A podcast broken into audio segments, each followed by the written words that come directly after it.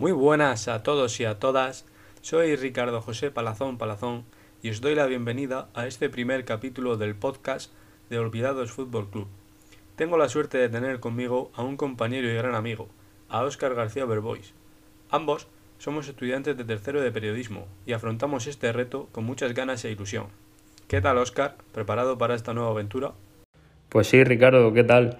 Vamos a disfrutar haciendo lo que más nos gusta. Cuéntanos si te parece qué es lo que pretendemos con este podcast. El objetivo de este espacio es informar a todos los seguidores sobre algunos de los equipos que han desaparecido dentro del fútbol español. Queremos que conozcáis más sobre estos clubes, su origen, estadio, estadísticas, plantillas, entrenadores, así como los motivos que desencadenaron en un hecho tan amargo para una afición, como es la desaparición del club de sus amores. En esta ocasión vamos a charlar sobre la caída de los morados. Hablamos del Club de Fútbol Palencia. Pues sí, Ricardo, y es que el Club de Fútbol Palencia se fundó el 1 de julio de 1975, pero bajo el nombre de Club de Fútbol Cristo Olímpico. En el año 89 se produjo un cambio de denominación y pasó a llamarse Club de Fútbol Palencia Cristo Olímpico, debido a la desaparición del Palencia Club de Fútbol. A partir de 1999, año en que se produjo el cambio de nombre definitivo, el club se llamó Club de Fútbol Palencia hasta su desaparición. Como vemos, es un club que ha cambiado varias veces de denominación, pese a sus pocos años de existencia. Eso sí, ya como Club de Fútbol Palencia, militó 13 temporadas en Segunda B, siendo la tercera posición su mejor clasificación en esta categoría. El club nunca llegó a debutar en el fútbol profesional. Destacamos también su paso por la tercera división durante 17 temporadas. En cuanto a la Copa del Rey, la disputó en 10 ocasiones, llegando a alcanzar la tercera ronda. Ricardo, cuéntanos si te parece cuál ha sido la identidad visual del Palencia a lo largo de su historia.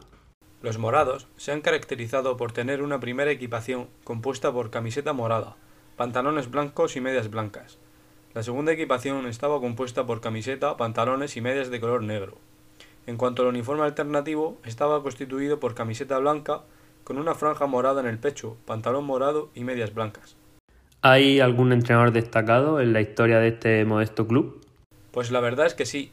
Por su banquillo han pasado entrenadores como Alfredo Merino, Alfonso del Barrio, Josu Ortuondo o Ismael Díaz, que si bien es cierto que no son muy conocidos como técnicos, la gente los recordará por su etapa como jugadores. ¿Dónde jugaban los morados sus partidos como locales?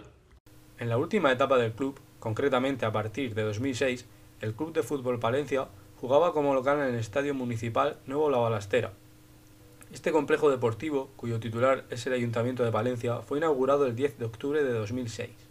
Se caracteriza por ser de categoría 2 de la UEFA y tiene un aforo aproximado de unos 8.100 espectadores. Su inversión fue de, unos 18 millones de euros y el proyecto arquitectónico fue del conocido Pachi Mangado.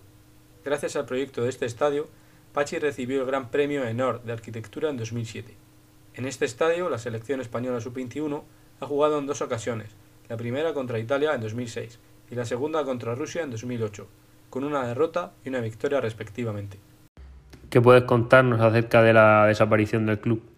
El momento crítico llegó en noviembre de 2012, momento en el que el administrador concursal anunció la liquidación del club, debido a una gravísima situación económica y a una enorme e insostenible deuda acumulada. A los pocos días, al club se le concedió una prórroga, lo que hizo posible que se recogiera dinero para intentar salvarlo. La afición se volcó, y al primer partido tras este terrible suceso acudieron 4.000 personas al estadio, pero no fue suficiente. El 30 de noviembre de ese amargo 2012, los miembros de la plantilla iniciaron una huelga en el nuevo La Balastera. Debido a una situación cada vez más agravada, el 4 de diciembre se anuncia por parte del administrador la desaparición de forma definitiva de la institución. Todo terminó en enero de 2013, cuando el juez de lo mercantil de Palencia dictó el cese de la actividad del Club de Fútbol Palencia. Y hasta aquí el primer capítulo de Olvidados Fútbol Club. Esperamos que lo hayáis disfrutado y nos vemos en el próximo. Un saludo